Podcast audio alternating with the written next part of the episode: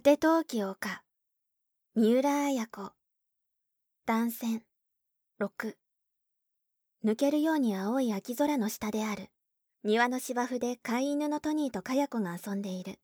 茶色のスラックスを履いたカヤ子が走る。トニーが追う。突如カヤ子が立ち止まる。トニーがその背に飛びかかる。カヤ子が声を上げて芝生に転がる。トニーがのしかかる。と持っていたテニスボールをカヤ子が遠くに投げた。ボールが真っ赤なカンナの花の方に転がっていく。一目散にトニーがボールを追いかける。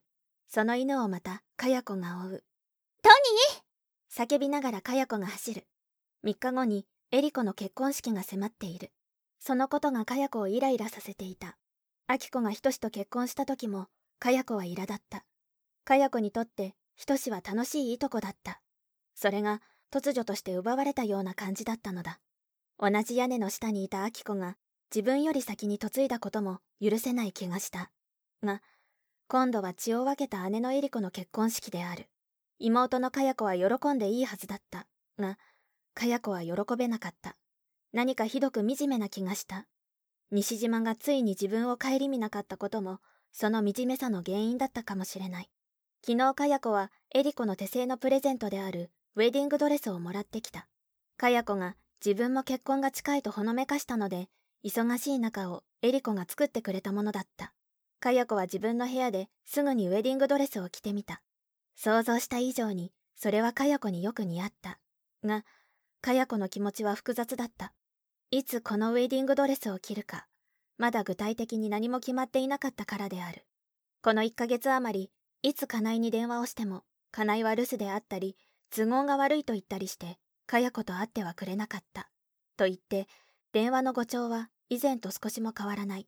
いっそのこと冷たく突き放されればその方がまだしもすっきりするような気がした。トニーこっちよ。もう一つのボールを投げてかや子は走る。肌が汗ばみ息が切れる。激しく体を動かしていなければ爆発しそうな思いなのだ。トニーが駆け戻って再びかや子の背に足をかけた。かや子さんお電話ですよテラスから呼ぶキヌコの声がした。どこから？やや不機嫌にカヤ子は答えた。が、その時もキヌコの姿はテラスになかった。トニー、電話だって。ちょっと行ってくるからね。テラスの方に駆け出すカヤ子の先になってトニーが走る。部屋に入って受話器を取ったカヤ子は肩で大きく息をしながら。もしもし、カヤ子ですけど。ああ、僕だよ。思いがけなく、かなえの声が耳に響いた。かや子の顔がパッと明るくなった。あら、かなえさん。珍しいわね。あなたから電話をくれるなんて。電話をして悪かったかい、かや子。嫌に息を弾ませているじゃないか。どうしたんだい？今、トニーと遊んでいたのよ。電話だって言うから走ってきたしさ。とにかくさ、今出れる？あら、どこに？まあさ、君を驚かしたいことがあるんだよ。今すぐ迎えに行くからさ、いいだろ？嬉しいわ。待ってるわ。機嫌よく答えて受話器を置くと、かや子は階段を駆け上った。嬉しかった。エリコの結婚に苛立っている時だけに、金井の電話はかや子の心を和ませた。かや子は乱暴に洋服ダンスを開け、自分に一番似合うクリーム色のワンピースを取り出した。驚かすって何かしらもう午後である。普通なら塾の始まる頃だ。こんな時間に自分をどこに連れて行こうとするのだろう。意外と遠出をするのかもしれない。そう思ってかや子はハンドバッグの中の金を改めた。3万円余りだった。汗ばんだ肌を拭き、洗面所で顔を洗うと、念入りに化粧をした。会わなかった間に美しくなったと、金井に目を見張らせる必要があった。今運動をしただけに顔は生き生きとしている。化粧した自分の顔に、かや子は満足げに見入りながらワンピースを着た。間もなく近くでクラクションが鳴った。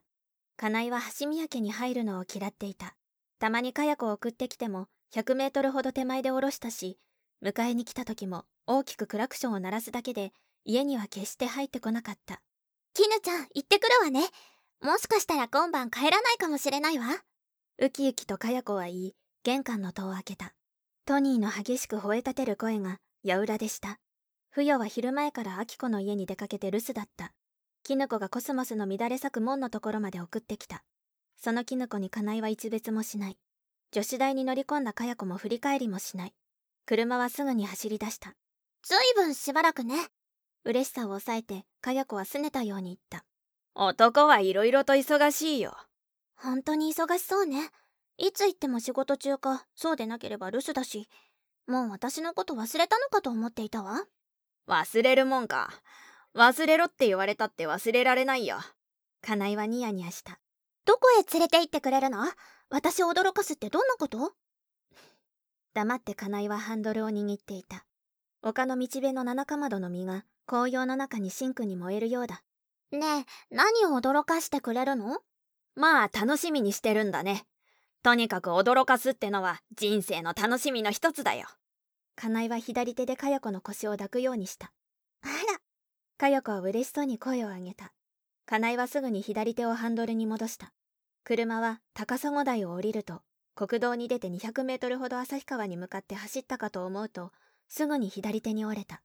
と行く手にモーテルが見えた。ま金井さんったら昼間っから行くの？行く手のモーテルに目を留めたかや子が幾分はすっぱに言った。以前に金井と来たことのあるところだった。何を気を回しているんだよ。実はねこの近所に家を建てたのさ。家？かや子が驚きの声を上げた。金井に家を建てる金はないはずだった。そうさ家さ。僕らの新居さ。まあ新居？じゃうちのパパに建ててもらったの？私に内緒で？なるほど。そういう発想もあるな。しかしねかや子僕だっていつまでも金に困っているというわけじゃないからね。金井がからかうようにかや子を見た。あらじゃあ一人で建てたの？でもどうして石油のことなんか私に相談してくれなかったの？さあね。どうせ二人で住む家なら私の意見も入れてほしかったわ。車は家のまばらな住宅地を過ぎて空き地に出た。空き地を少し行くとベージュ色の豪華な家があった。車が止まった。まあすごい！庭にはまだ木も植えてはいなかったが100坪はあると思われる広い庭であった。2階の真正面にはグリーンのベランダが広く取られ父が明子のために建てた家よりずっと金のかかっている構えだった。明子さんに建てた家なんか問題じゃないわ。かや子はウキウキと家を見上げた。金井が玄関の戸を開けた。彫刻を施したドアである。まっすぐに広い廊下があり両側と突き当たりに部屋があった。厚い絨毯を敷いた廊下を歩きながらすごい。かや子は歓声を上げた右手には床の間と違い棚のある和室があり左手にはマントルピースのついた応接間があった。突き当たりは広いリビングキッチンで七分通り家具が入っていた。嬉しいわ。この家を建てるために忙しかったのね金井さん。かや子が金井の胸に寄りかかった。金井はかや子の肩に軽く手を置いてそうだよ。この家のことでさ。この家の監督でさ毎日行ったり来たり大変だったよところでおとといだったかな。君の姉さんにこの近所で2度も会ったっけ。そう言いながら金井はリビングキッチンから上がる階段に足をかけた。あらここから階段に上がるなんて素敵じゃない。パパが建てたのは玄関から階段に上がるようになっていたでしょ。こっちの方がずっといいわ。かや子は幸せそうに笑った。自分の知らぬうちに金井がこんな豪壮な家を建ててくれていたかと思うと言いようもなく嬉しかった。2階も真ん中が廊下で部屋が4つほどあった。廊下の突き当たりは床から天井までの一枚ガラスだ。そのガラス戸の向こうに秋の山がはめ込まれた絵のように見えた。2階に4つも部屋があるのね。一体何の部屋にするのかしら？はしゃぐかや子の先に立って金井は右手のドアを開けた。広いバスルームだった。ピンクのタイルが床と壁面に貼られ浴槽は黒い漆のようなタイルだった。大きなバスルームねでも浴槽をどうして黒くしちゃったの？薄い水色ぐらいがいいのに。かや子は口を尖らせた。それはかや子のような子供のイングサさ。黒い浴槽っていうのは女の体を白く見せるんだよ。大人の感覚さ。まあそういえばそうね。金井さんって隅に置けないのね。単純なかや子はうなずいてバスルームを見回した。その向かいの部屋は書斎になっていた。作り付けの棚が壁を覆っている。金井さんあなたここに入れるだけの本を持ってるの？そうバカにしたもんでもないさ。書斎の隣は茶室風の和室だった。ここは？僕の奥さんの部屋さ。あら私の？かや子は露骨に不満そうな顔をした。私和室より洋間の方が良かったのに。お茶なんてしないんだしせっかく建てるんなら相談してくれればよかったのに。が金井は笑ってしかしいい床の間だろ。この部屋はヒノキ作りだぜ。これだけの部屋は君の家にもないだろう。と自慢した。そりゃこんな立派な部屋はないわ。でも洋間の方が良かったな私。かや子は言いながらもアルミサッシの窓を開けてあらここから高砂台がすぐ目の前に見えるのね。と嬉しそうに叫んだ。そうだよ。高砂台を降りてくる坂が見えるだろあの坂からこの家がよく見えるよ。あらほんと知らなかった。あともう一つの部屋を見せて。よし。あと一つの部屋はベッドルームだよ。金井はささやくように言った。まベッドルーム？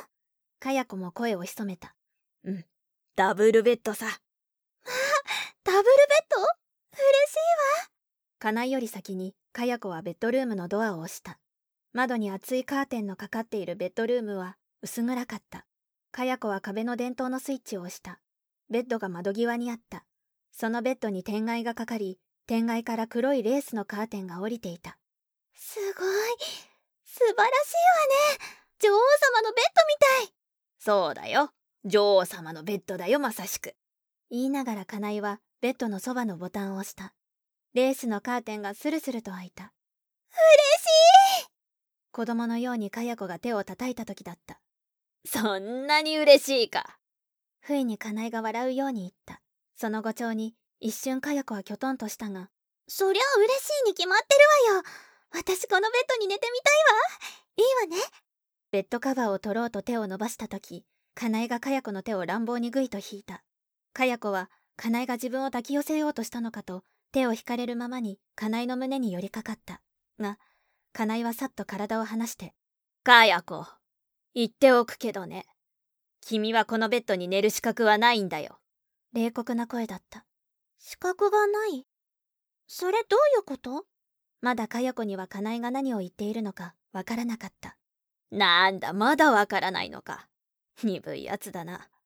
この家はねある女が僕のために建ててくれた家さ。何ですってかや子は耳を疑った花沢夏美ってね。もしかしたら君も名前だけは知ってるだろう。旭川の個人金融で一番実績を上げている女性だよ。花沢夏美その名はかや子も聞いていた。男よりも冷酷に金を取り立てるという風評だったがベストドレッサーで時々郷土史にその遠麗な姿が載っていることがあった。年齢は30より上にかや子には思われた。驚いたろうはっきり言っておくがね僕はかや子と結婚する気はとうの昔からないんだ。かや子の親父さんたちは僕を天から軽蔑してかかってるからね。こっちの方でごめんだよ。かや子の口がひくひくと震えた。じゃあここは？無論僕と夏美の新居ではあっても君との新居ではないよ。君がただそう勝手に思い込んで喜んでいただけさ。僕らはね来月の文化の日には結婚するよポケットからタバコを出して金井は口に加えた自分の足元に崩れたかや子を見下ろしながら金井はライターをタバコに近づけた以前から僕が金融業をやりたがっていたことは知ってるだろう。それで夏美に紹介されてさ。まあ、意気投合したってわけだな。前に一度結婚した女だがね、なかなか面白い女だよ。君にこの部屋で引導を渡せと言ったのも彼女さ。じゃあ、金井さんは私を騙したのねきっと顔を上げて、かや子が叫んだ。騙した？冗談じゃないよ。俺は結婚したいって一度は親父さんのとこへ行ったんだぜ。だが相手にされなかったじゃないか。まあ実を言うとね、僕は初めからかや子など問題じゃなかったんだ。橋宮家からどのくらい金を引き出せるかが問題だったんだ。しかしよかったよ。夏美っていう金づるが転がり込んだからね。金貸しってのはいい商売さ。かや子はふらふらと立ち上がった。蒼白な顔に目だけが異様に光っていた。とそばの花瓶をつかむや否や金井をめがけて投げつけた小説「果て陶器丘」集英社文庫朗読七瀬真由